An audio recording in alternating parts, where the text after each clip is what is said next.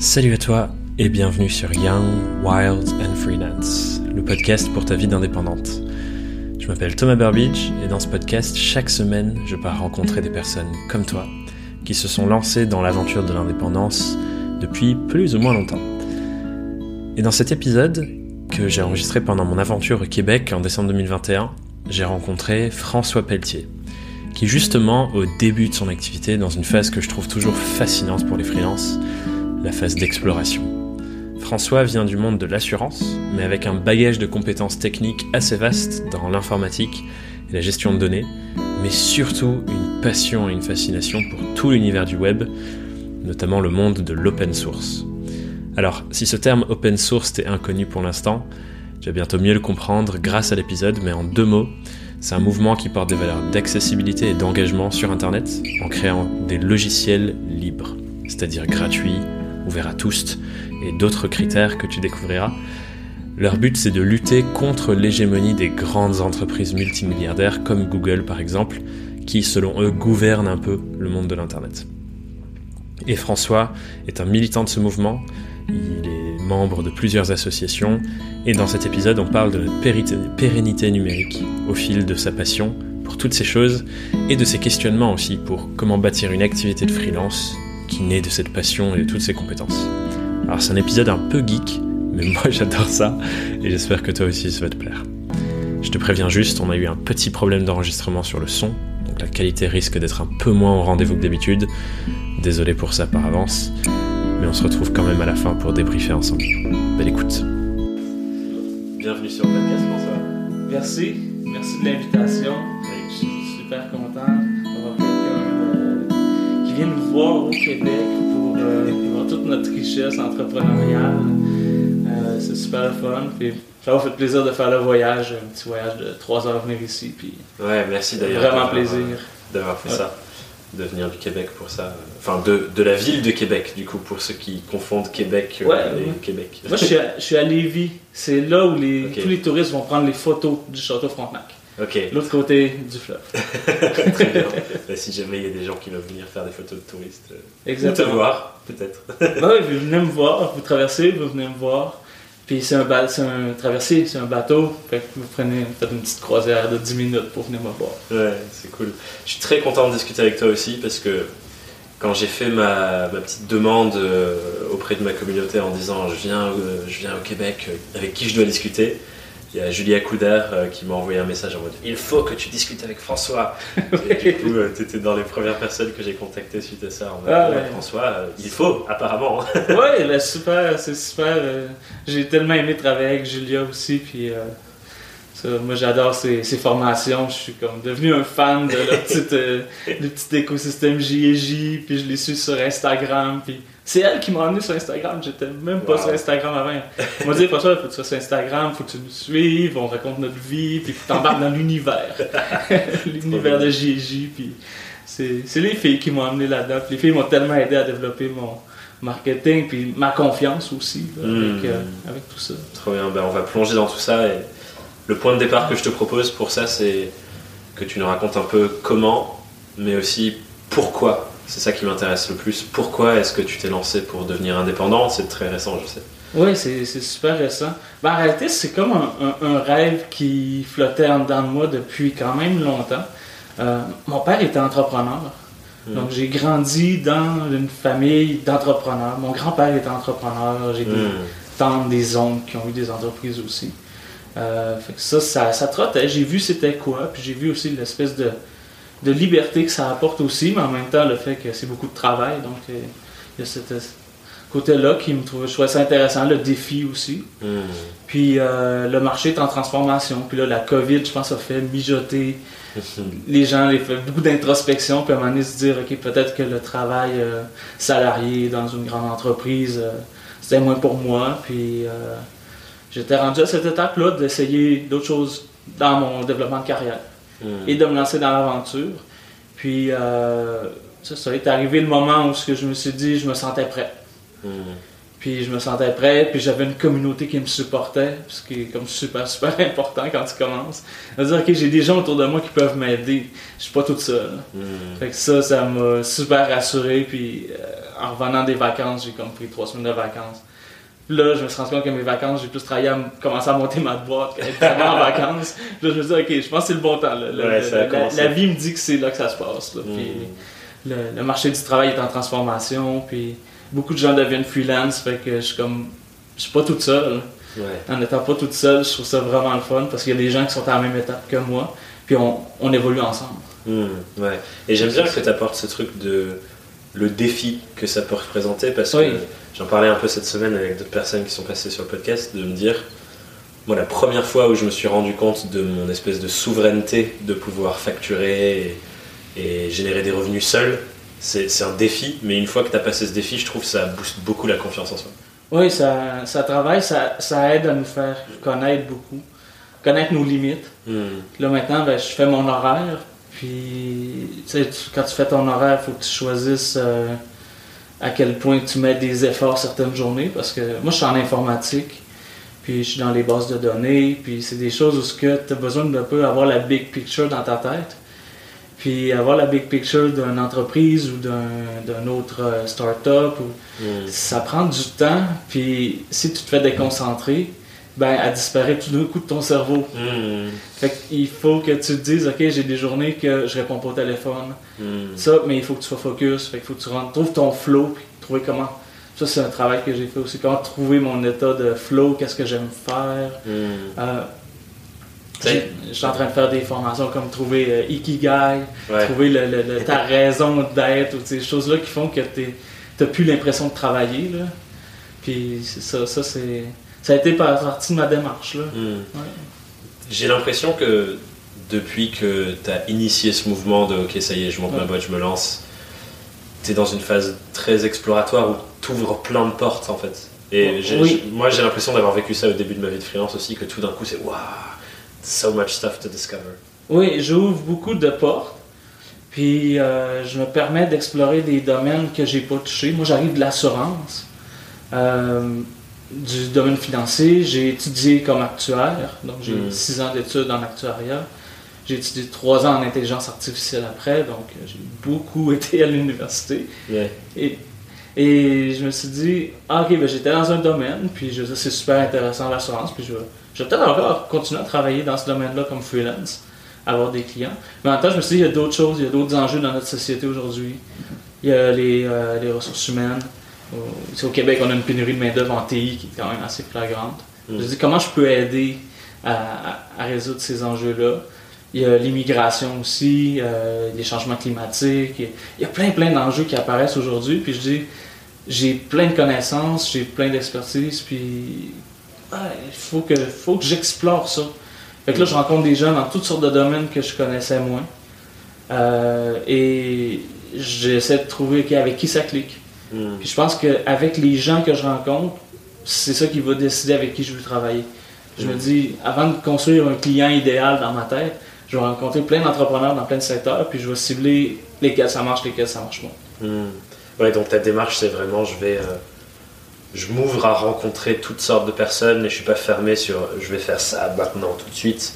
Et t'es vraiment dans cette phase de, euh, je veux rencontrer les gens avec que j'ai envie d'aider, quoi. Et en fonction aussi de, comme tu disais, les enjeux un peu sociétaux que tu as en tête. Oui, oui, ça, ça, ça me touche beaucoup. Puis c'est la, la- tout l'aspect de la, la pandémie m'a fait réfléchir à ça. Je dis, OK, faut prendre soin de notre monde. Euh, moi, j'ai trouvé ça dur. J'ai l'isolation, puis pas voir la famille, Mhm. puis tout ça. Puis je me suis dit, OK, c'est ça qui est important quelque part. Puis c'est ça qu'on recherche aujourd'hui de plus en plus dans la, la société. Les jeunes, on veut avoir un impact, on veut avoir un monde meilleur, on veut pas euh, que notre planète brûle, ou je sais pas trop, là, mais c'est c'est ça qui m'a attiré puis c'est drôle parce qu'avant j'étais pas vraiment dans ce mindset là j'étais dans une compagnie financière puis Ouais. tu, dire, penses à faire des profits puis à bien servir ton client mais en même temps il y a un aspect de, de profit de- du monde financier puis c'est correct moi je suis pas contre ça mais je me dis il y a plus Hmm. il y a plus, puis j'ai des valeurs, euh, comme je, beaucoup, je m'informe beaucoup sur les droits humains. Et là, je me suis dit, je peux allier mon expertise informatique, les données, pour résoudre des problèmes humains. Hmm. C'est comme ça que je commence à me positionner comme entrepreneur. Ouais, c'est ce que j'allais te poser comme question. Du coup, c'est comment euh, les premières incarnations du coup que ça amène chez toi dans ta pratique, dans comment tu parles de ce que tu fais, de toutes ces compétences que tu as, genre euh, qui commencent à se greffer sur un positionnement, une manière de prendre la parole. Ça ressemble à quoi pour l'instant du coup pour toi? Euh, ben, je commence à, à vraiment me dire que derrière les données, il y a des gens. Hmm. Puis moi, je suis spécialiste en ce qu'on appelle l'intégration de données. Donc, euh, à l'époque, il y a 6-7 ans, on parlait du big data. Tout Oui. le monde parlait du big data. Moi, c'était ma spécialité, c'était ce qui m'intéressait. Et derrière les données, il y a des gens.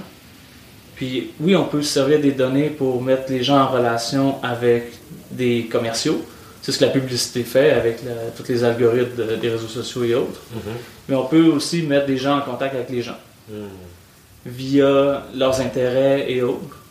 Et ben ça, ça peut servir à mettre des gens en contact avec les employés qui leur manquent euh, dans une entreprise. Euh, le recrutement, peut-être qu'on peut le, re- le repenser avec les données puis en mettant les gens en contact. Après ça, euh, l'immigration, justement, les gens qui arrivent euh, au Québec, ben, on, on voit ça comme vraiment notre façon de survivre ou presque, l'immigration. On est une terre d'immigration à la base. Puis, euh, Hmm. comment on fait pour intégrer ces gens-là, leur trouver le, le- le bon quartier, les bonnes gens pour qu'ils s'intègrent le, le plus facilement possible. Puis euh, après ça, ben, au niveau de l'environnement aussi, ce qui manque au niveau de l'environnement, souvent c'est l'incitatif, comme What's in it for me, de faire des efforts pour l'environnement. Hmm. C'est- moi, je vois ça, je commence à me positionner vraiment dans cet aspect-là de les, les données qu'on accumule comme entreprise, euh, combinées avec toute la technologie qu'on a accès aujourd'hui, qui est plus facile qu'il y a plusieurs années. là. Comment on peut se servir de ça pour créer du potentiel humain? Donc, on peut pas que les gens travaillent plus, mais que les, les gens aient moins à se questionner sur des choses qu'on pourrait résoudre avec la techno Hmm. pour que les gens se concentrent plus sur leurs forces. Leur force, souvent, ben, c'est la communication, c'est résoudre des problèmes, c'est pas faire du travail répétitif. Fait qu'on- on peut optimiser le travail des gens, enlever du stress, pour que les gens fassent ça, quoi, ils sont les meilleurs. Ouais, Puis moi, je vois le potentiel des données à l'intérieur de, de, de, de de- cette équation-là. cette équation exactement. Mhm. Et, et j'adore euh, parce que vois, c'est une réflexion, je trouve, qui est hyper riche, mais que beaucoup de freelance loupent au début, où euh, j'ai l'impression que y a plein de gens, quand ils se lancent, c'est un peu je prends mon métier d'avant et je refais la même chose, juste je le fais plus dans ma boîte, je le fais seul et je travaille dans le même, dans le même sens. Mais là, il y a toute une réflexion que j'adore et que je trouve hyper précieuse sur ok, j'ai toutes ces compétences-là et tous ces trucs que j'ai appris et vus dans, dans ma vie jusque maintenant, au service de quoi et au service de qui je les mets. Et je trouve que là, du coup, tu débloques une autre manière complète de revisiter tes compétences, ton passé, ton histoire, tout ce que tu as fait. Ouais, exact, c'est ça. Moi, j'ai. Par le passé, j'ai fait de la politique aussi. J'étais dans un, un parti, j'étais plus justement, j'arrive du monde financier, j'étais avec les conservateurs, tu sais, des gens qui étaient plus proches de mon milieu de travail, si on veut. Ouais. Euh, je me suis impliqué avec ces gens-là, puis euh, c'est au Québec, c'est pas quelque chose qui, qui prend beaucoup, là. Puis je m'en suis rendu compte assez vite, mais j'ai quand même... J'ai été plusieurs années avec ces gens-là. Il y avait des gens que j'appréciais, des, des potes, des amis dans le groupe, puis euh, c'est ça qui... Fait qu'éventuellement, je me suis même présenté aux élections. là. J'ai été candidat pour les élections, puis... Mais en même temps, moi, j'ai j'ai travaillé toujours les bases de données du parti, pour aller chercher les bonnes personnes, le bon ciblage. Fait que, ça, c'est des compétences comme que j'ai appris en étant bénévole. Puis aussi, à travers mes associations, euh, je suis impliqué dans plein d'associations en logiciel libre au Québec. Ouais, tu disais trop d'associations même avant. Et ben, ouais, c'est ça. ben, pas trop, mais tu sais, c'est- beaucoup. Là, je commence, ça, ça se multiplie. Ouais. Mais euh, ça, ça, ça me passionne. Puis je me suis rendu compte que cette passion-là, j'ai pas eu l'occasion de la mettre à l'œuvre comme travailleur. Hmm. Et je cherche à ramener ça de l'avant, donc euh, ramener l'aspect du logiciel libre euh, qui me passionne avec euh, les gens qu'il y a derrière, parce que le logiciel, c'est des gens, c'est des besoins. Puis euh, d'ajouter ça à, à ma recette, si on veut. Hmm. Donc, euh, le côté actuaire, la gestion de risque, les chiffres, donc ça, je suis bon là-dedans. Le- les bases de données, l'informatique, ce que j'ai fait en pratique dans mon métier. Après ça, le côté le logiciel libre. et la, la communauté du logiciel libre. C'est plus important que juste du, dire ah c'est libre ou c'est pas libre. La plupart des gens, les entrepreneurs, ils vont pas beaucoup se soucier de ça. Mais c'est de dire ok, en arrière du logiciel, il y a une communauté. Ouais. Puis c'est ça la richesse de ce, de ce mode de, de- de travail-là en informatique. C'est un- c'est une culture à quelque part. Ouais, c'est ce que j'allais dire. euh, Je vois dans ces communautés que c'est ultra soudé et qu'il y a une- un, un rassemblement en fait autour de, cette, de ce mouvement euh, logiciel libre. Et peut-être que tu peux nous, nous raconter un peu euh, ce que c'est. Ouais. Parce que je pense que il y a peu de gens qui, connaissent vraiment l'envers du décor à fond euh, de, de ces sujets-là. mais, Oui, puis je peux même vous. Je vais parler du Québec, je vais vous parler des États-Unis, puis je peux aussi parler de la France, parce que la France, c'est vraiment un endroit intéressant aussi. Euh, au Québec, euh, le logiciel libre tourne beaucoup ici autour de, de Montréal. Moi, je suis membre d'une organisation qui s'appelle Facile. Donc, Facile, c'est, ça veut dire Facile Appropriation collective de l'informatique libre. Et cette association-là, c'est une association un peu plus militante qui veut que l'informatique libre, euh, donc les logiciels libres, et aussi les données ouvertes et le, le- le matériel, qu'on puisse contrôler et réparer notre matériel, entre autres. Hmm. Donc le droit de réparer, toutes ces choses-là. Logiciel libre, c'est open source. C'est la même chose ou pas Juste pour Euh, clarifier pour ben, c'est l'open source plus la dimension éthique et communautaire. Ok. Donc, euh, d'un point de vue légal, c'est la même chose, c'est les mêmes licences. C'est juste que le, le terme open source, c'est plus un terme commercial, dans le sens c'est un modèle d'affaires. Ok. L'open source, c'est un modèle d'affaires du logiciel libre. Ok.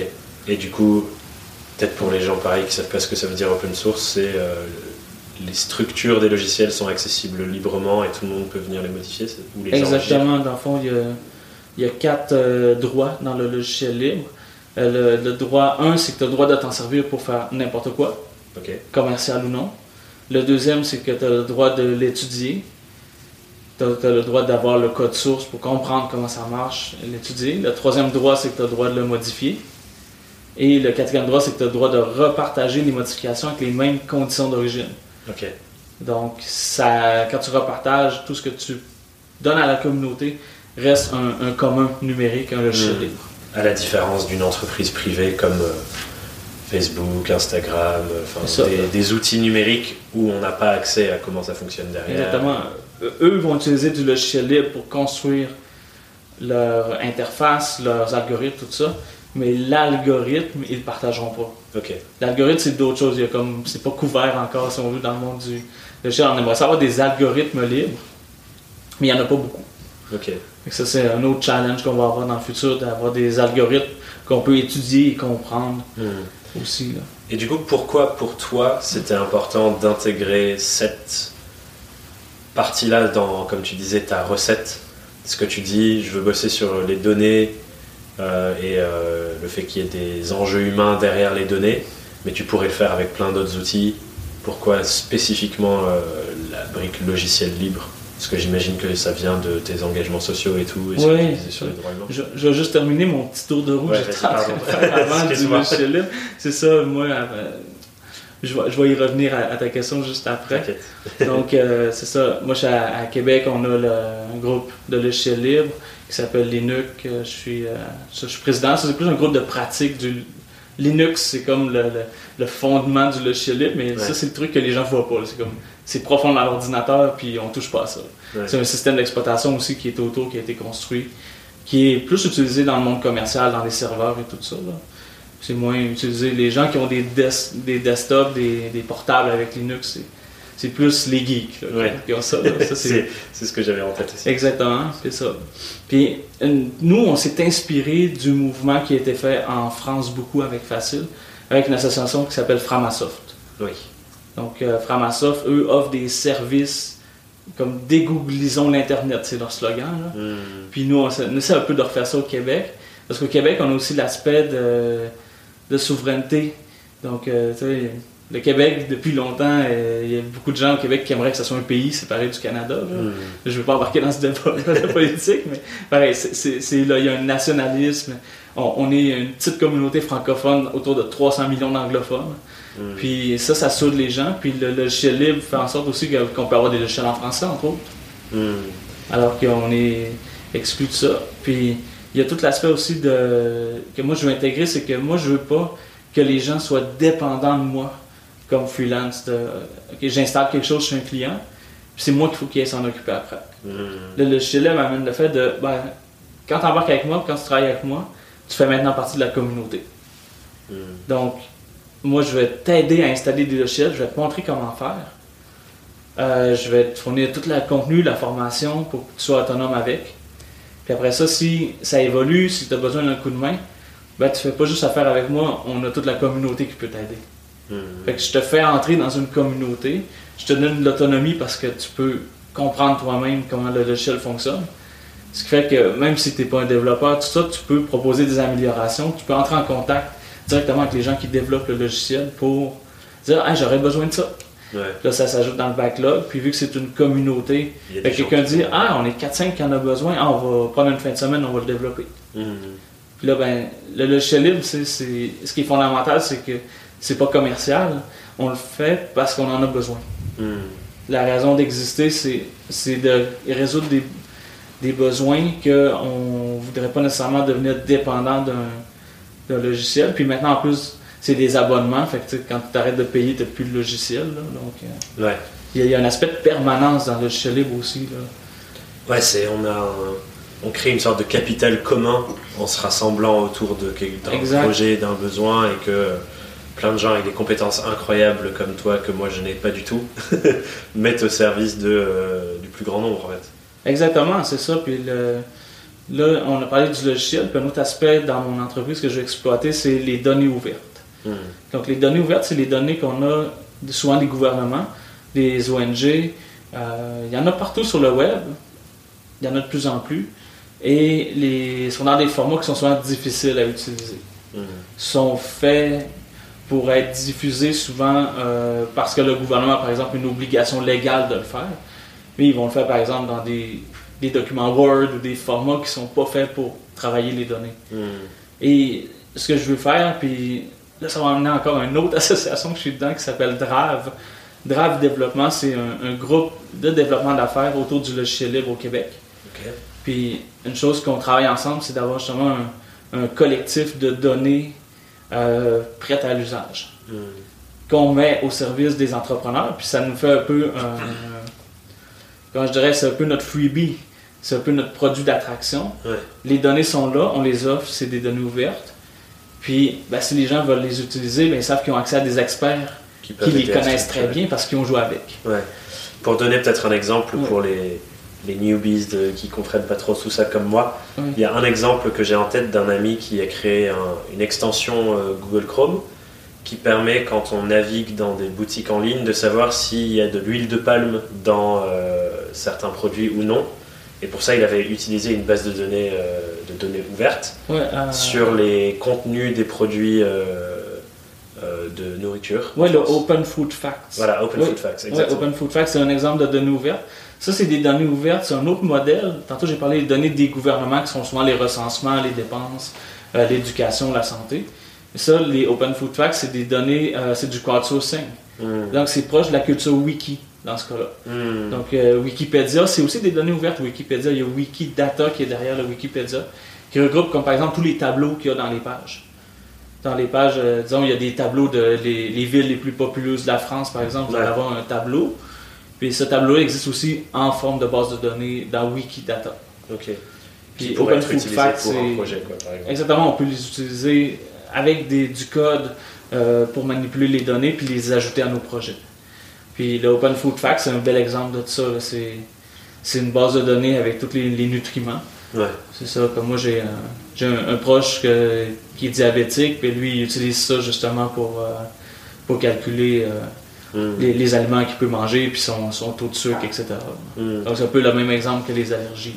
là. Ouais, et c'est hyper intéressant parce que j'entends dans ta démarche qu'il y a un truc un peu d'empouvoirment de tout le monde. Oui, oui. Et ça passe aussi, j'imagine, par cette conversation, par exemple, parce que je- moi, ces bases de données ouvertes, jusqu'à ce que mon pote ait cet exemple avec Open Food Facts, c'est un truc en mode, tu sais pas que ça existe, tu sais pas que tu peux nourrir ton projet avec ça, sais pas que tu peux aller te servir de toutes ces choses qui sont là, qui sont des ressources précieuses.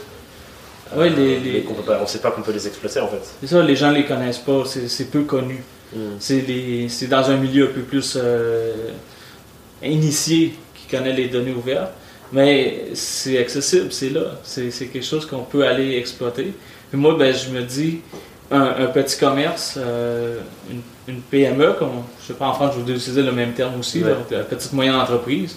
Une entreprise qui n'a pas, disons, un secteur informatique ou un secteur avec des gens qui maîtrisent les données. Comment je peux aider ces gens-là à, par exemple, mieux comprendre leur clientèle? Hmm. avec, par exemple, le recensement. Le recensement, ben, on va avoir les données euh, démographiques, on va avoir les la langue qui est parlée. Comme ici, on est à Montréal, dans un quartier qui est bilingue ici. Mm. Donc ça, on peut chercher la proportion de gens qui parlent français, anglais, proportion d'immigrants, euh, la scolarité, les revenus. Donc on peut avoir un portrait de notre clientèle. Mm. Puis ben, mieux cibler peut-être les endroits où on fait de l'affichage, les endroits où mm. on va solliciter les gens. Si on a un commerce physique, les endroits où on va ouvrir notre prochaine succursale, notre prochaine... Euh, notre prochaine localisation, à partir de ces données-là qui sont publiques. Hmm. Mais les gens, ben, ils, savent pas vraiment quoi faire. Les grandes boîtes vont faire affaire avec des firmes qui vont leur construire toutes les, statistiques requises. Mais les petites entreprises, ils penseront pas à faire ça. Moi, ce que je veux, c'est développer des produits qui vont rendre ça facile d'accès. Hmm. Et c'est, euh, je pense, un grand enjeu, du coup, dans ce cas-là, de, pédagogie, en fait, de, qu'on soit au courant. Parce que, comme tu dis, effectivement, quand tu es dans une grosse boîte, tu as l'équipe qui gère ça, qui est au courant, qui sont des experts qui sont dans le milieu. Mais à notre niveau euh, indé ou PME, je pense que la, plus grosse barrière, c'est pas est-ce que c'est une bonne idée, mais c'est plus je sais pas ce que je ne sais pas, tu vois. Exact, c'est ça. Puis dans le. Comme là, même dans le monde freelance, les gens vont souvent faire affaire avec des solutions euh, de Google et autres pour euh, partir de leur business. Ils vont s'ouvrir un Gmail, ils vont mettre un un, Google Drive ou un Dropbox ou des choses comme ça. Puis les gens, ils savent pas que le logiciel libre vraiment existe ou croient que c'est compliqué. Hmm. C'est souvent ça le. Je vais, revenir aux données tout de suite après, mais je vais passer par le logiciel. Euh, il y a 20 ans, installer Linux, c'était un chemin de croix sur un ordinateur. Il fallait tout faire à la main, il fallait comme configurer sa souris, configurer son clavier, c'était de la console, c'était compliqué. Aujourd'hui, les gens ont des téléphones Android, ben c'est Linux Android en dessous. Hmm. Les gens ne s'en rendent plus compte. Pourquoi? Parce qu'on a réussi à rendre ça facile. Mais sur les, les desktops, c'est la même chose. Sur les serveurs informatiques, ça s'en vient de plus en plus. Ça, ben, c'est d'ailleurs la première formation que je suis en train de, monter, que je vais offrir en ligne bientôt. Euh, je montre aux gens comment se monter un serveur Linux et installer du logiciel libre dessus pour gérer leur business hmm. avec un, produit qui s'appelle Nextcloud. Nextcloud, c'est un peu justement comme Dropbox, euh, Trello, donc ça joue dans cet écosystème d'outils-là. Mais c'est du logiciel libre, donc les gens ils peuvent l'améliorer, ils peuvent collaborer, hmm. euh, faire partie justement de cette communauté-là de logiciels. Puis en même temps, ben, c'est des, les gens qui conçoivent ça, c'est des gens très soucieux de la vie privée. Donc, tu, les gens veulent protéger leurs données, oui, mais quand tu es entrepreneur, tu veux aussi protéger les données de tes clients. Hmm. Hmm. Donc, euh, ça, c'est l'aspect, l'aspect logiciel libre, c'est ça. Puis l'aspect des, des données, ben, c'est justement de, de dire qu'il y a. Tantôt, tu as dit oh, empowerment, ben, c'est ça, c'est de donner le pouvoir aux gens de. Après ça, une fois que tu as des, des, logiciels libres, les logiciels libres aussi, ce qui est le fun, c'est que tu as accès aux données qui entourent, qui, qui accumulent. Là, tu peux t'es pas dépendant des, API ou des choses. Ça, c'est quand même plus complexe, les API. Là, tu accès, tes données sont chez toi, tu as des données ouvertes, puis là, ben, c'est après ça de leur montrer comment on peut croiser tout ça ensemble pour créer une, richesse, mettre les gens en contact, optimiser ta clientèle, trouver ton. Peut-être qu'on peut trouver même le client idéal à partir des données éventuellement. Ouais. Et euh, peut-être pour faire un petit point, moi ce que je trouve intéressant dans tout ça, c'est que au-delà de l'aspect complexe, techno, etc., que peut-être que des gens qui nous écoutent ne saisissent pas, c'est l'aspect philosophique que j'adore dans, dans ce mouvement-là, qui est on crée de la richesse et on la mutualise et on la donne accès à tous et à toutes. Oui. Et que, et que ça, c'est des choses qui se partagent en fait et que ça nous renforce ensemble en tant que communauté, comme tu dis. Et ça, je trouve que au-delà du fait que là, c'est sur la technologie, mais on pourrait le faire par ailleurs, moi, c'est un truc que j'essaie de faire dans dans ma communauté avec le savoir sur le savoir sur le freelancing, l'indépendance, c'est ok comment de nos expériences à nous tous et toutes, on peut mutualiser ça pour que euh, ça devienne une sorte de richesse commune qui permette d'avancer, puisque c'est pas moi qui ai toutes les réponses, mais c'est ensemble qu'on a toutes les réponses.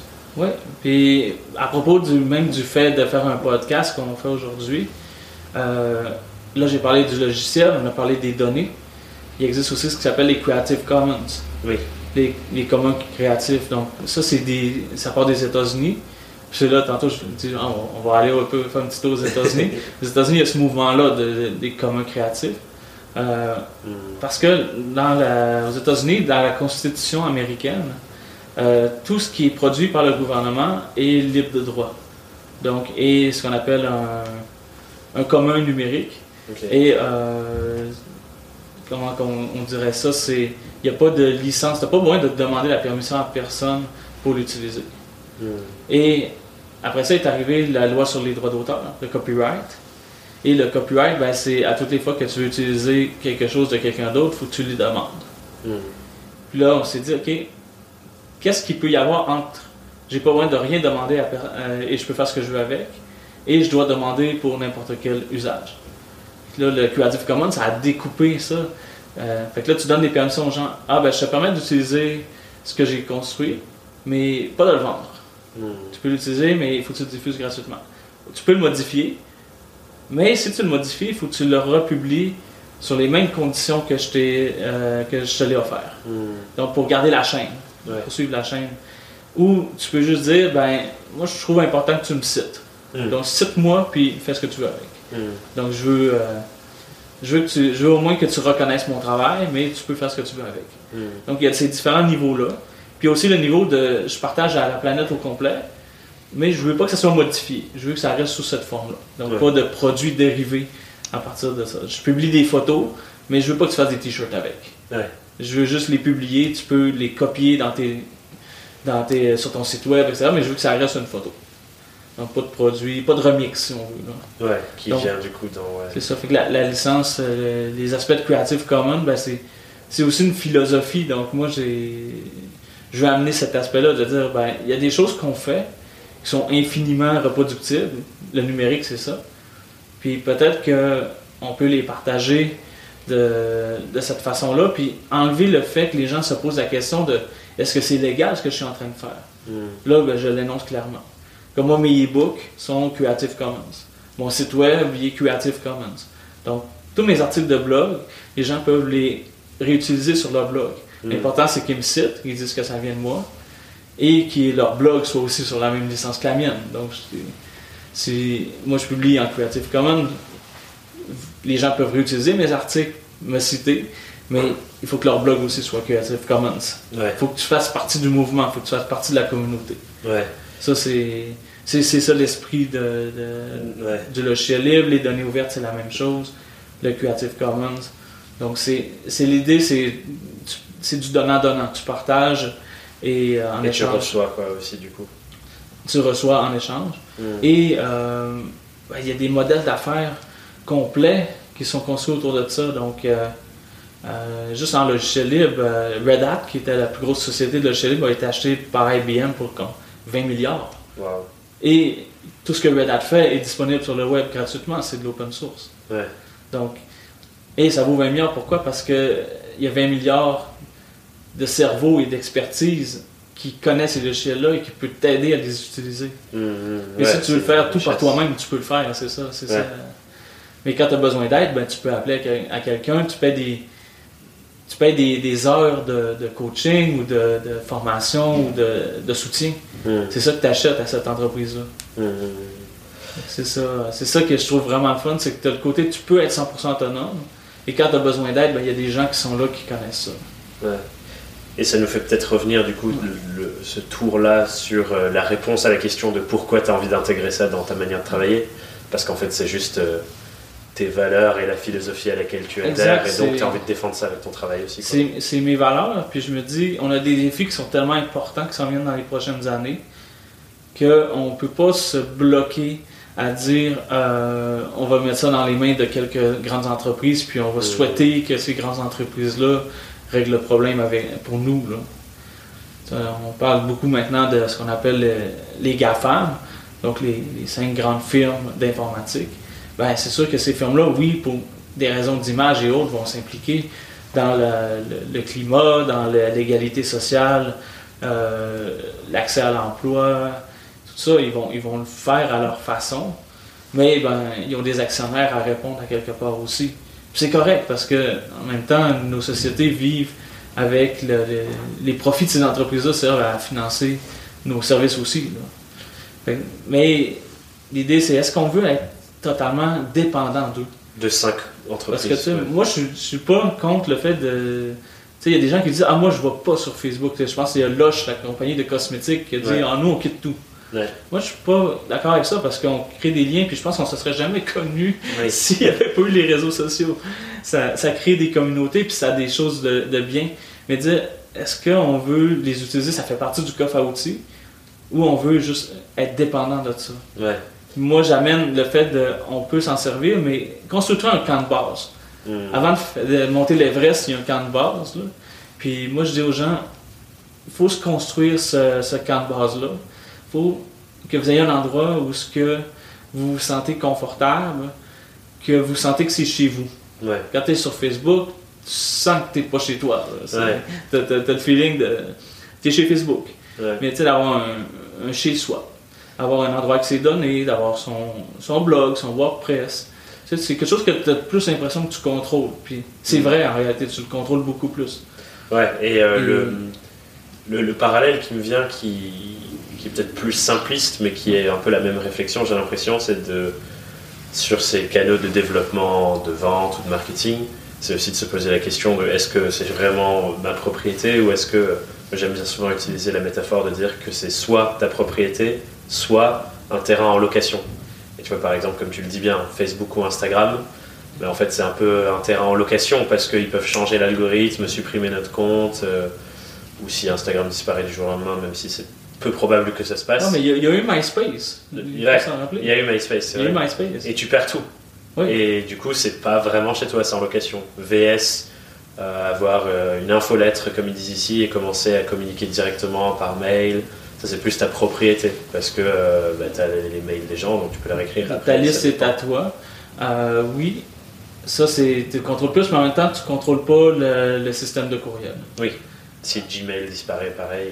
euh, non, mais dans le sens que tu contrôles pas si tu es un spam ou pas. Ah oui. Hmm. Fait que il y, a- il y a une censure qui est quand même possible à ce niveau-là. là. Tu peux C'est vrai. être considéré comme un spam. Euh, ce qui est difficile, c'est pour ça que moi, j'embarque pas dans le monde du courriel pour le logiciel libre. Euh, c'est plate, mais il faut rester chez les grands pour le courriel pour l'instant parce que euh, sinon, on n'est pas, on a comment dire, pas de crédibilité. Hmm. On tombe rapidement dans le spam. Ouais. C'est Ouais. pour ça que les newsletters, ça prend des MailChimp, des ConvertKit. euh. moi, je fais affaire avec une firme de, de- qui est en logiciel libre, mais qui ont acquis une crédibilité avec le temps aussi. Je pourrais pas avoir mon propre mailing de chez moi. là. Les Ah oui, que tu aurais créé de toutes pièces, tu veux dire. Ouais, c'est ça. Ouais. J'enverrais des courriels, puis ça serait reconnu comme du spam, puis ça se rendrait pas. Hmm. Ça fonctionnerait, mais Oui. c'est ça, il y a cet aspect-là de, de courriel. Mais le courriel, déjà, tu possèdes ta liste, tu peux écrire à tous les gens un par un. Oui. Fait S'il arrive quelque chose, tu peux contacter tes gens. Ouais, alors qu'un Instagram, par exemple, c'est pas le cas. C'est ça, Instagram ou LinkedIn, si euh, ton compte peut se faire bloquer aussi. Puis ça, j'en ai parlé dans, sur mon site web. Là, euh, je parlais de justement de l'autonomie numérique, la fracture numérique. C'est à quel point tu es autonome ou tu es, dépendant de, de- de ces réseaux-là. Hmm. Hmm. Donc, euh, Et euh, ça, c'est- ça, c'est quelque chose que je veux que les gens s'approprient, de dire on s'en sert, mais on peut pas être 100% juste sur ces réseaux-là. Ça nous prend justement une mailing list, un blog. Ça prend un blog, puis ça prend euh, ben, ben, un site web, ou un- une- au moins une landing page pour dire ok, on peut te retrouver. ouais. Même à ça, ta landing page est probablement sur un serveur que tu loues à quelque part. Hmm. Cette entreprise-là euh, peut avoir un data center qui passe en feu. OVH. VH, Pardon. euh, ça arrive à, à d'autres. Il peut y avoir une cyberattaque comme on a eu ici euh, au Québec chez euh, Canada Hosting. Donc, euh, ça, ça, on est vulnérable à ça. Puis moi aussi, je suis vulnérable à ça. Moi, mon serveur est chez un hébergeur de type OVH. J'ai des choses chez OVH aussi, mais je suis distribué à plusieurs endroits, mais ça peut m'arriver aussi.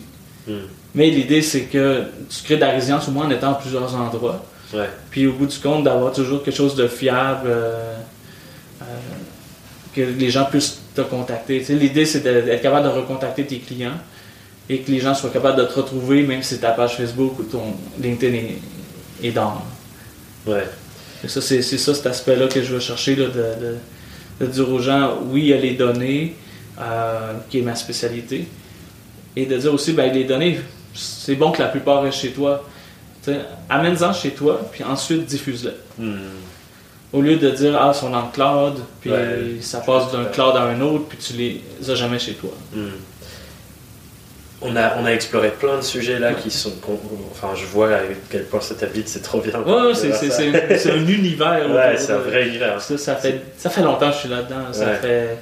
Moi, j'utilise Linux depuis que j'ai 15 ans. Hmm. Bon, que J'ai j'ai 32 aujourd'hui. Ça fait 17 Ça ans. que- ouais. Ça fait 17 ans que je suis là-dedans. là. Ça, ça part de mon adolescence. Hmm. Et, et- et du coup, ma question, c'est. Là, tu me disais en arrivant que tu as passé cette semaine et en ce moment, tu rencontres plein de gens, des start-upers. Enfin, Oui, tu essayes de trouver un peu avec qui euh, ça clique, comme tu disais. J'adore cette expression d'ailleurs. oui.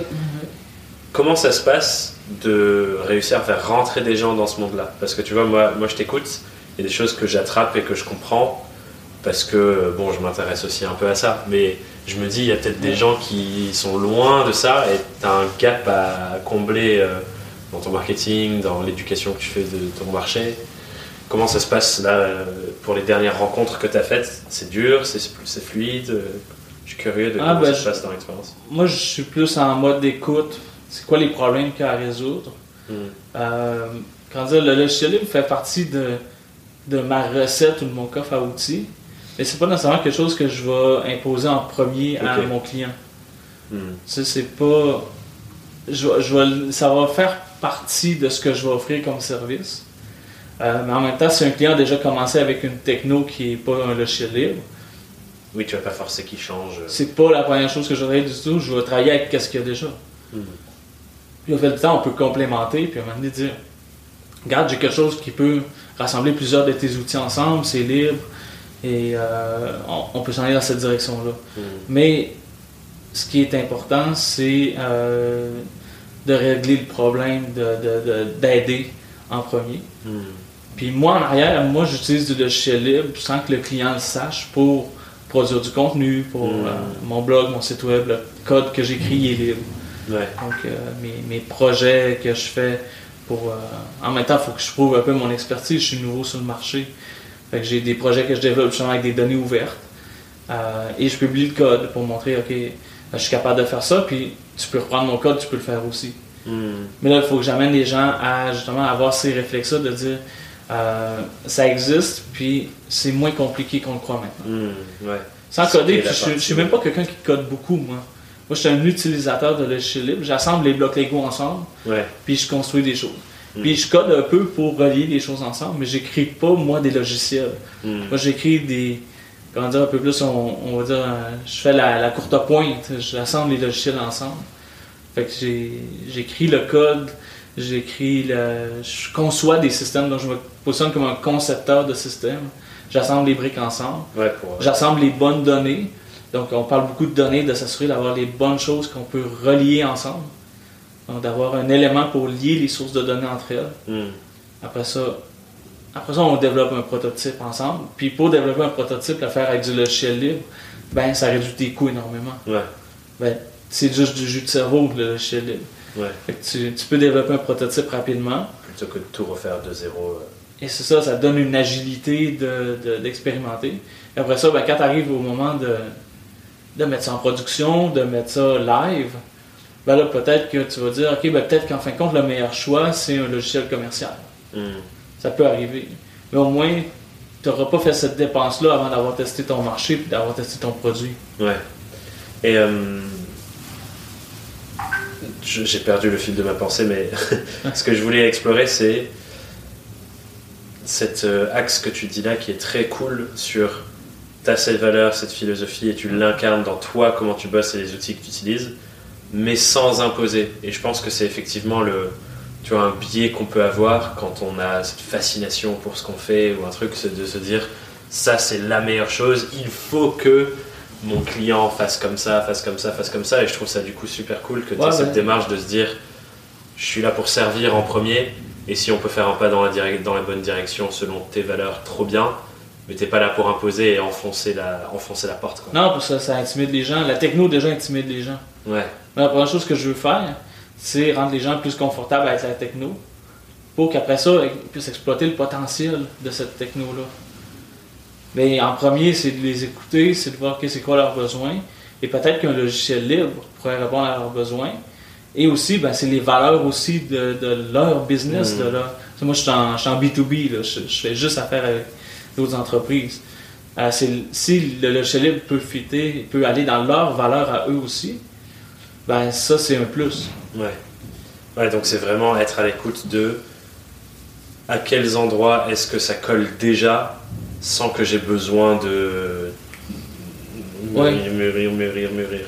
C'est ça. Puis dans le monde des données, le contenu est en logiciel libre essentiellement. Donc euh, c'est un domaine récent, la donnée. C'est peut-être les 15-20 dernières années qui a vraiment vu un essor de dire on, on peut créer avec la donnée. Et le rythme d'évolution du marché, les startups, il y a une accélération de tout le développement technologique. Euh, pour faire du logiciel commercial, ça prend du temps, ça prend des brevets, mm. c'est long. Alors que le, logiciel libre, ben, tu as une idée, tu la mets sur une plateforme qui s'appelle GitHub. GitHub, c'est le, le, grand écosystème des logiciels libres et tout le monde peut collaborer. Puis la seule chose que toi, comme développeur, tu as à faire une fois que tu as mis tes choses sur GitHub puis que tu te fais connaître, ben, c'est d'accepter les modifications des autres. Ah oui, c'est beau, je l'intègre, je l'intègre. Hmm. Puis ben, ton produit s'améliore en, temps réel presque. Ouais, et c'est. Euh, un, euh, GitHub, j'avais goûté à ça pendant mes études où on avait eu des cours de code où on était allé faire dessus. Et je trouvais ça formidable ce côté Ah tiens, je sais pas comment faire ça et tu trouvais quelqu'un qui l'avait déjà fait, qui te mettait à disposition, bah tiens, on copie-colle ce bout de code et c'est oh waouh, je peux faire ça sur mon site du coup. Euh. Exact, c'est ça. C'est hyper précieux en fait. Le, logiciel libre, euh, c'est justement le fait que tu peux réutiliser le travail des autres. C'est que quand tu comprends en informatique que tu n'es pas le premier à avoir eu le problème tu as, euh, dans la vie d'ailleurs. Hein. Dans la vie tout court. Mais en informatique, c'est vrai aussi. Il y a quelqu'un d'autre qui a eu le même problème que toi avant. Puis il y a probablement quelqu'un qui l'a résolu puis qui a mis sa recette sur Internet. Ouais. Euh, puis moi, je fais ça aussi. Mon blog, c'est ça. Euh, mon, mon, entreprise, j'avais appelé ça jevalide.ca. Puis c'était ça mon blog. Ben, puis là, j'ai ajouté Jevalide ça, service conseil. J'ai fait un jeu de mots avec. Puis j'ai mis une, couche un peu plus pro. Mais je valide ça, c'était. Euh, D'abord, c'était mon blog de, de validation un peu de, de concept. mon but, c'était de faire des preuves de concept avec des données ouvertes, puis de les mettre là. Puis de, de dire, OK, ben, quand, je, quand je frappe un, un nœud, ou, comme là, dernièrement, j'ai eu de la difficulté avec mon avec des courriels ou des backups, des choses comme ça. Mais quand je trouve la solution, ben, je la publie sur mon blog. Puis je mets ça sur sur GitHub ou d'autres plateformes similaires. L'idée, c'est quand tu comprends que ah, j'ai réussi à résoudre un problème, ça n'a pas nécessairement de la valeur ajoutée, mais c'est chiant, puis je peux aider les autres à résoudre ce problème-là, ben, mm. tu partages. C'est un réflexe, ça devient un réflexe. Ouais, ça me fait penser à un autre mouvement que je trouve un peu similaire sur Internet, qui est moins sur la partie techno, mais sur la partie startup et entrepreneuriale. C'est le mouvement Building in Public. C'est-à-dire que les gens documentent toute la construction de leur entreprise et le partage sur Internet, ça se fait beaucoup sur Twitter notamment. Euh, je trouve que c'est un peu la même démarche, c'est je m'aventure dans quelque chose, je sais pas exactement comment je vais le faire, mais à chaque fois que je vais trouver des réponses, je vous les partage. Et c'est fascinant de suivre ces aventures-là parce qu'on comprend tellement de, choses par l'expérience de quelqu'un d'autre. Et je trouve encore une fois, ça parle de cette euh, interdépendance et force collective qu'on peut développer quand on s'engage à juste redistribuer la valeur qu'on découvre au fur et à mesure de nos vies. Oui, puis aujourd'hui, on, sait pour être, euh, pour être visible, puis se démarquer, puis faire son brand, faut que tu partages, faut que tu crées du contenu. Puis ta façon de créer du contenu, ça peut être soit en créant justement, en partageant ton expertise avec, euh, avec des e-books, avec des vidéos, des choses comme ça, avec un podcast comme, euh, comme toi, tu fais, tu partages tes connaissances, tes invités, puis tu crées une communauté avec un podcast. Mais l'idée, c'est de justement de dire, euh, de se montrer vulnérable. Hmm. Quand tu te montres vulnérable, tu te montres authentique, ben, les gens, ils savent, OK, ils savent à, travers quoi tu as passé pour en être où ce que tu es rendu là aujourd'hui. Puis ça, ben, ça crée de la confiance parce que dire, OK, j'ai, je fais affaire avec quelqu'un qui est courageux, je fais affaire avec quelqu'un qui l'a pas facile à tous les jours. Hmm. Puis je pense qu'il y a toujours cette espèce d'image-là de l'entrepreneur que tout va bien. Là. Puis, tu sais, dans notre communauté de, de, freelance, les gens que tu as invités, sur les gens racontent, ils ont des moments où que ça va pas. Il y a des up and down quand tu crées un, business, mais c'est de dire, OK, ben, quand je suis down, ben, au lieu de le cacher, ben, je vais chercher de l'aide, puis je partage, puis ça crée un, cercle vertueux à quelque part de, s'entraider. Ouais. Puis le, c'est ça, puis moi j'ai vu ça dans le monde du logiciel libre, où que, justement quand tu es pris au piège à quelque part, ben, tu n'as pas le choix d'aller voir ta communauté pour aller chercher de l'aide. Il y a pas de, comme on dit, il n'y a pas de 1-800. Je sais pas si en France c'est ça, mais ici les 1-800 c'est le numéro sans frais pour les entreprises. tu, peux appeler là de partout dans le monde, puis euh, il y a quelqu'un qui te répond, puis c'est eux qui payent le, urbain. Euh, dans le chez il n'y a pas d'un 800. Tu n'as pas d'endroit où tu peux appeler, puis tu as un service client. Hmm. Le service client, c'est la communauté. Ou, des gens comme moi, qui, moi, je vais me spécialiser dans certains outils où là, je peux offrir de l'aide, mais je serai jamais un 800 puis je suis pas 24-7. Oui. Puis t'es pas. Enfin, il faut que tu fasses d'autres choses dans ta vie aussi. C'est ça, parce que moi, je rends, les, je rends les gens autonomes. C'est ça ma, ma mission, c'est de rendre les gens autonomes puis de développer un potentiel. Hmm. C'est pas de. Je veux pas que les gens m'appellent la nuit parce que leur serveur est cassé. Je veux qu'il y ait au moins un minimum de connaissances pour être capable de se rendre jusqu'au lendemain matin, puis de dire ah, François, je te book une heure de coaching, puis on va de dépannage, puis on va faire ça ensemble. Ouais moi, je veux enlever le sentiment d'urgence, de, l'anxiété de la techno. Dire, OK, j'ai un plan B. J'ai tout le temps une espèce de plan B. Euh, mon site web est planté, mon courriel est planté. Ah, ben les gens, je peux les rediriger à quelque part d'autre en attendant. Hum, hum. Et j'aime bien cette métaphore du coup de il n'y a pas de 1-800 parce que c'est ce que je vois aussi dans se lancer en freelance et monter sa propre boîte. J'ai l'impression que. Non, on n'a pas d'un 800 pour se faire aider en freelance. Sur le freelance, grave. et du coup, j'ai l'impression que c'est un peu ce à quoi moi j'ai voulu contribuer aussi en lançant tous ces trucs que ce podcast. Ouais, le, podcast, c'est. Il y en a de plus en plus, puis j'ai vraiment commencé à entrer dans ta bulle aussi, puis je vois la, façon que. C'est le partage d'expérience, on s'entraide. Moi, j'en ai écouté euh, plusieurs maintenant. J'ai comme fait un, un, binge de ton podcast pour me mettre dans le mood, puis tout ça. Puis je me dis, ben là maintenant j'y contribue en plus. c'est cette richesse d'expérience-là ensemble qui. C'est un, un, commun, c'est un, un, actif qu'on a ensemble comme communauté de se dire on, on s'entraide. Puis moi, je suis. Peut-être qu'on va se reparler dans un an, puis je vais pouvoir te raconter des up and down. En ce moment, j'ai plus l'impression d'être dans un au début d'un up. donc, euh, je démarre, puis je suis plus dans le mindset des startups. Puis donc, je suis à mi-chemin entre un freelance et une start-up hmm. parce que je suis dans la techno. Fait que j'ai un départ lent. On appelle ça un petit départ. Puis à un moment donné, ben, euh, il y a des gens qui parlent de croissance exponentielle dans notre communauté. Là. Je pense à, Geneviève Gauvin qui me dit tout le temps ah, ben, ça te prend des formations, puis ça te prend des produits comme plus passifs, mais c'est pas vraiment passif. Là. Mais euh, c'est de dire ok, ben, tu vas commencer lentement, tu vas te planter, puis à un moment donné, un moment donné, tu vas trouver ton chemin, puis tu vas arriver à, l'objectif que tu t'es fixé. Mais ça, ça va être un chemin plus tortueux. Puis, ben, quand tu es en communauté, ben, tu peux aller chercher de l'aide pour aller plus vite. Ouais. Comment dire, passer, quand, quand tu es dans un creux, ben, que le creux il passe plus vite. et ça soit mieux vécu aussi, parce que c'est ça aussi la force de la communauté, c'est on n'est pas seul et du coup on le vit moins mal que quand on est seul dans son truc. Ah, exact, c'est ça, c'est ça. accompagné. Parce qu'on ne sait pas, peut-être qu'on on, peut avoir une crise économique qui se pointe. C'est complexe l'économie aujourd'hui. En ce moment, euh, il y a tous les aspects de chaîne d'approvisionnement où que tout est en panne. Euh, il y a des bateaux qui attendent avec des conteneurs dans, l'océan qui ne sont pas capables de décharger depuis des mois. Euh, il y a des catastrophes naturelles. Ici au Canada, on a eu dans l'Ouest des grosses inondations dans les dernières semaines, ce qui a brisé le lien entre les deux parties du pays. Puis notre marchandise qui arrive d'Asie, tout ce qu'on commande de la Chine, euh, Hmm. ça arrive de, de l'Ouest. Puis là, ben, ils ont dit que ça pouvait prendre des mois avant que ça arrive, nos marchandises. Ah parce ouais. que ben, le chemin de fer a été coupé, puis la seule chose qui relie le Canada d'un bout à l'autre, c'est c'est le chemin de fer. hein. C'est La raison d'existence du, du Canada. C'était, bon, on va faire un pays ensemble à condition qu'il y ait un chemin de fer qui relie tout le monde.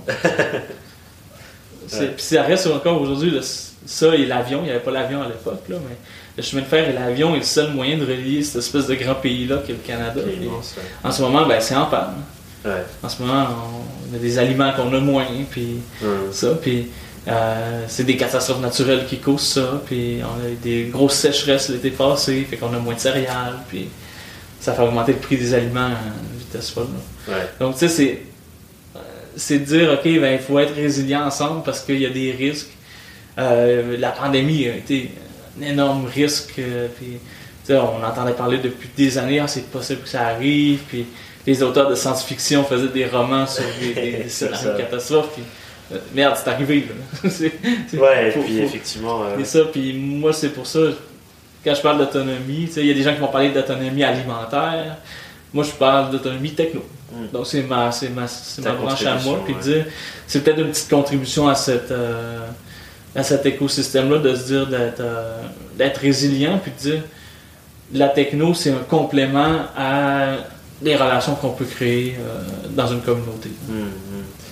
Et euh, tu le disais avant, tu es, au tout début, donc t'es pas, tu disais peut-être dans un an je t'ai raconté des up and downs, et effectivement, du coup, la Ouais. plupart du temps, mes questions rituelles de fin, elles sont sur euh, qu'est-ce qui s'est passé depuis le début, mais comme là on est au début, Ouais, on est au début. Je vais, les faire évoluer un petit peu. Et, euh, et du coup, la première question que j'ai envie de te poser, c'est en ce moment, sur cette première phase exploratoire, de trouver tes premiers clients, euh, enfin voilà, le, le tout Ouais. doux, tout début, c'est quoi la chose est la plus complexe pour toi La chose qui te donne le plus de fil à retordre Parce que j'imagine qu'il y a des choses qui sont très fluides, mais qu'il y en a d'autres qui sont un peu plus complexes. Euh, je dirais vraiment me positionner parce que comme je dis, j'explore beaucoup. Puis à un moment donné, de, de trouver les gens avec qui je parle, puis ça les rejoint vraiment. J'ai vraiment mettre le doigt sur le bon bobo, puis avec la solution, puis trouver justement le, le bon langage, le bon niveau de vulgarisation. Puis aussi que les gens comprennent qu'est-ce que je fais, parce que j'arrive d'un domaine très technique où ce que les gens avec qui je travaillais savaient ce que je faisais. Ouais. Donc ça, ça- ça suffisait parce que mon entourage immédiat comprenait qu'est-ce que je faisais. Ouais. Mais là maintenant, ben, je me lance dans un monde où ce que mes clients, c'est des gens qui sont beaucoup plus sur l'humain que la techno. Parce que c'est ça qui me passionne. C'est de dire Ouais. on, on va aider des humains à développer des communautés, à se trouver un travail, à mieux s'intégrer, euh, par exemple, euh, à aider des entreprises à trouver les bons employés ou les bons freelance pour résoudre leurs problèmes, à faire avancer leurs projets. Euh, puis aussi, ben, tirer profit de la donnée, l'écosystème de données, tout ça. Le logiciel libre, comme tu as dit tantôt, c'est c'est pas connu. Donc, c'est Ouais, c'est dur de bridge ce ce c'est truc. de- d'arriver au moment d'espèce de- d'épiphanie de Ah oui, ok, il existe un autre univers en dehors de, Hmm. de ce qu'on connaît. Ok. Et ça peut être euh, le complément, ça peut être le, le- le- ce qui va faire lancer notre activité aussi. Ouais. Mais, mais c'est ça, c'est beaucoup de travail d'éducation et aussi de prouver ce que je savais faire dans une grande entreprise, de ramener ça à plus petite échelle. Hum, montrer ta crédibilité, tu veux dire, sur tous ces sujets. euh, Exactement, ça c'est quand même un travail de montrer de oui j'en parle, puis oui je connais le logiciel libre, puis oui je connais les données, tout ça, mais de montrer du concret hum, qui s'applique à l'échelle, à, à- à cette échelle-là. Ouais. Donc d'avoir des exemples, puis ça c'est c'est ce que je dirais c'est mon défi là, de, de faire comprendre c'est quoi mon métier à quelque part aussi. hum, Ça, c'est pas le métier, euh, c'est pas fréquent des freelances qui jouent dans les bases de données, puis qui bon ça c'est moins fréquent que des des freelances qui sont plus dans, dans le côté euh, marketing, dans le relationnel, les communications. Ouais. Ça c'est c'est un domaine comment dire, je voudrais pas dire un domaine plus traditionnel, mais c'est un domaine où que les gens se lancent en freelance même en sortant des études. Alors que moi, dans mon domaine, des gens qui sont lancés freelance en sortant des études, j'en connais pas. Ouais, On, on est passé par la grande entreprise, puis par la suite, on, on prend un chemin différent un peu par la suite. Hum. C'est ça mon défi vraiment là, de. Ouais. Positionnement, pédagogie, client et euh, Exactement. ramener tout ce que tu as déjà fait et le rendre tangible, tangible et pertinent dans un nouveau contexte. Exactement. Ça, c'est mon, c'est mon défi, mais en même temps, c'est ce qui me passionne en ce moment. c'est, le défi que je cherchais. Je l'ai. Au début, tantôt, je parlais de, il y a un aspect de défi. Euh, c'est pas la comptabilité, moi, le défi, ça va. la comptabilité, c'est correct. moi, c'est l'administratif, le gouvernement, ces trucs-là, ça a bien été. Parce que je suis dans des assos, puis je l'ai déjà fait pour des assos. Donc, euh, ouais, c'est. D'un point de vue au Québec, euh, c'est les mêmes démarches. Que tu trouves un asso ou que tu trouves une, petite entreprise, c'est les mêmes démarches. Donc, ça, ça, ça, ça a été. Euh, c'est vraiment de dire comment je me positionne, comment euh, j'essaie de pas plaire à tout le monde non plus. Parce que ça, c'est quand tu parles à tout le monde comme tu parles à personne parce que tu es trop général. Euh, puis là, ben, justement, je, commence à cibler ma clientèle avec les gens que je rencontre. Dire, OK, ça, ça m'intéresse, on peut faire un projet ensemble. Puis en même temps aussi, le, chemin entre le, le, moi bénévole et le moi qui va faire de l'argent quelque part parce qu'il faut que je vive aussi. Et dans le monde des startups, on sait que quand tu commences en startup, euh, c'est un peu de la charité. Et puis j'imagine l'expérience dans toutes les assos dont tu parlais aussi, ça, ça incarne une sorte de posture. Et euh, le changement de posture, il est aussi intéressant. Oui, puis ça, j'ai. Tu sais, je fais affaire avec une business coach, puis tu sais, c'est là-dessus, j'ai dit, tu sais, elle, me dit, faut que tu trouves ton équilibre entre ce qui va te faire vivre, puis ce qui va faire vivre ta communauté aussi. Donc, puis ça, même avec, euh, avec Julia et Julie, ça a été un moment donné de la, frontière entre euh, ta générosité puis tes revenus. Il faut que tu trouves ce, pas-là à quelque part. L'équilibre, il faut pas tout que tu donnes. Julie, c'est ça qu'elle m'avait dit. Elle dit tu, tu donnes beaucoup. Elle dit garde un petit peu pour toi. garde un petit peu pour toi. ça, c'est. Ou en tout cas, du temps dédié à autre chose et pas euh, toujours être dans cette expansivité. Euh. Exact. Puis c'est ça. Puis c'est de, trouver l'équilibre aussi de, de me construire un horaire, d'offrir des pages clients, puis des plages de, comment dire, de focus, de concentration, parce que c'est. C'est travailler dans le monde des, des comme j'ai dit au début, travailler dans le monde des données, dans l'informatique, euh, c'est des périodes de focus. C'est intense, ouais. Mais personne qui 35 heures par semaine en continu. Là. Ça, ça se fait pas. C'est, tu construis, tu développes, tu brainstorms, puis à un moment donné, tu tombes sur ton idée, tu te fais un plan de match, puis là, ben, tu te donnes une grosse journée. C'est, comme ça, mais c'est de trouver cet équilibre-là aussi. Quand tu es, euh, es employé, ça se fait. Tu te dis, OK, ben, cette journée-là, je prends pas de réunion. là, moi, en même temps, j'ai des gens qui peuvent appeler, j'ai j'ai toute cette réalité pour soi. Exactement. c'est de, trouver. Ça fait partie des défis aussi de trouver, de pas m'épuiser non plus, de trouver l'équilibre. Et du coup, j'ai envie de renverser mon, ma deuxième question rituelle normalement, qui est le conseil que tu te donnerais à toi-même au début. Mais comme là, on est au début, je me dis, jouons peut-être à l'inverse.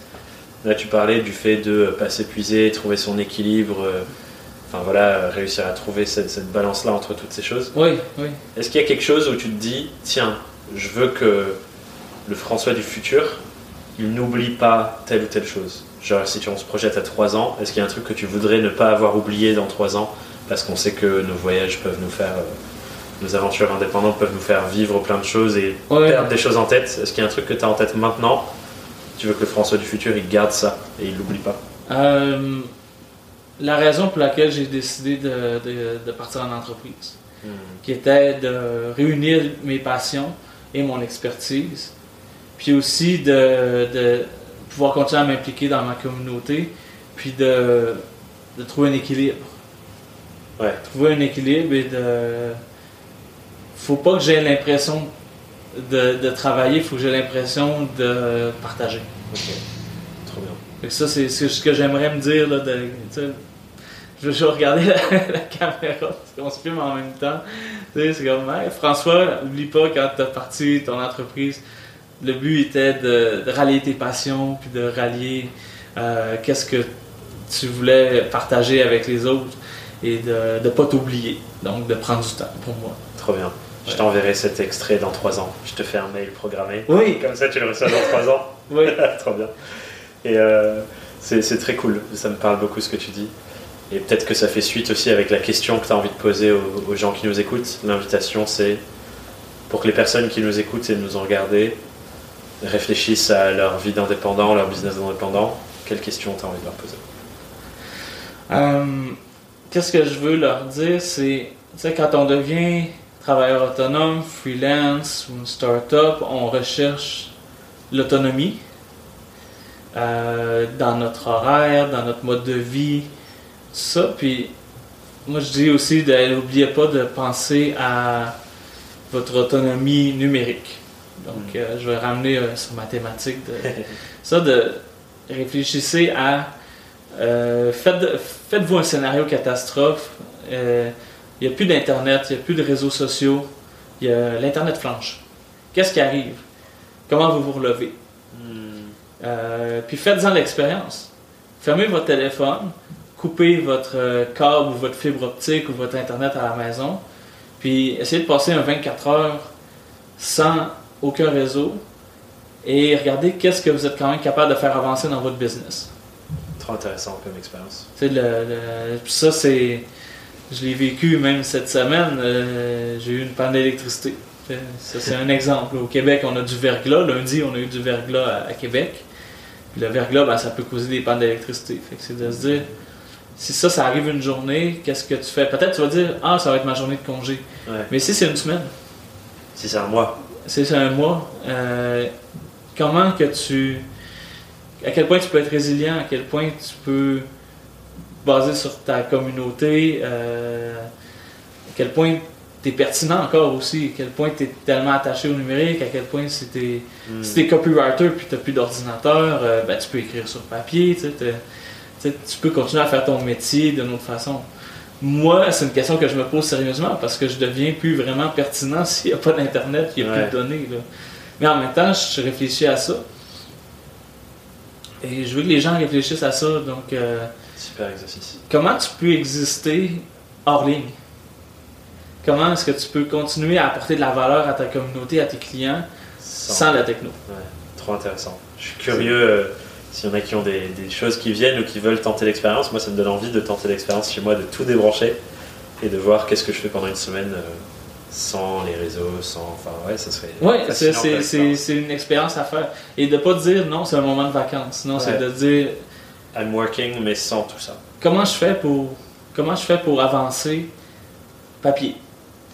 Ou avec, on va considérer qu'on a encore le téléphone. On peut téléphoner à des gens. On a le mobile, mais pas l'Internet. Le mobile, juste le téléphone. On peut téléphoner, on peut écrire, on a la poste, on peut aller voir des gens en personne, mais on n'a plus le courriel, on n'a plus l'Internet, on n'a plus les sites web, on n'a plus les réseaux sociaux.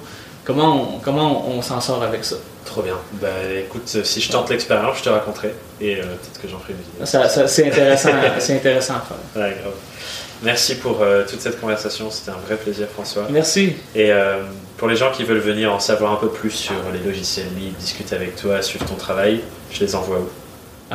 Mon site web jevalide.ca yes. et j'ai sur LinkedIn, donc je valide ça, service conseil. Euh, ma page personnelle, François Pelletier, avec Je valide ça, parce que des François Pelletier, c'est un nom très commun au Québec, il y en a beaucoup. Euh, François Pelletier, je valide.ca. Euh, après ça, sinon, depuis mon site web, je valide.ca, j'ai un Linktree, okay. où il y a toutes mes, mes, choses. Puis j'ai Instagram aussi, je valide ça. Tout d'un bout sur Instagram. Je mettrai tous les petits liens dans la description. mais mon Linktree, ouais, ça redistribue. Ça redistribue partout. Parfait. Merci pour tout ça. Et, Merci. Merci de m'avoir reçu. Avec plaisir. J'adore cette question que pose François à la fin de l'épisode sur notre autonomie et quelque part du coup notre dépendance au numérique et à Internet. Et en réécoutant notre discussion, je me rends compte à quel point, oui, Internet est un outil incroyable qui nous permet tant de choses et m'a personnellement permis tant de choses pour ma boîte, mais clairement je suis quasiment 100% dépendant de ça pour la forme actuelle de mon activité en tout cas et sans nécessairement se dire qu'on doit imaginer des scénarios catastrophiques où tout s'écroule, je trouve toujours cette réflexion hyper intéressante de se dire comment est-ce que je peux construire une entreprise vraiment résiliente? Et ici, la question de la résilience, au-delà d'Internet, est vraiment super intéressante, je trouve. Donc, je t'invite à ouvrir cette, cette case de réflexion pour toi. À quoi ressemblerait ma boîte si je n'avais plus Internet? C'est intéressant, je trouve. Peut-être que je ferai une vidéo sur ça un jour. en tout cas, voyons où toutes ces réflexions nous mènent. Et en attendant, je te souhaite une merveilleuse journée et te dis à très bientôt sur Young, Wild and Freelance. Bye bye.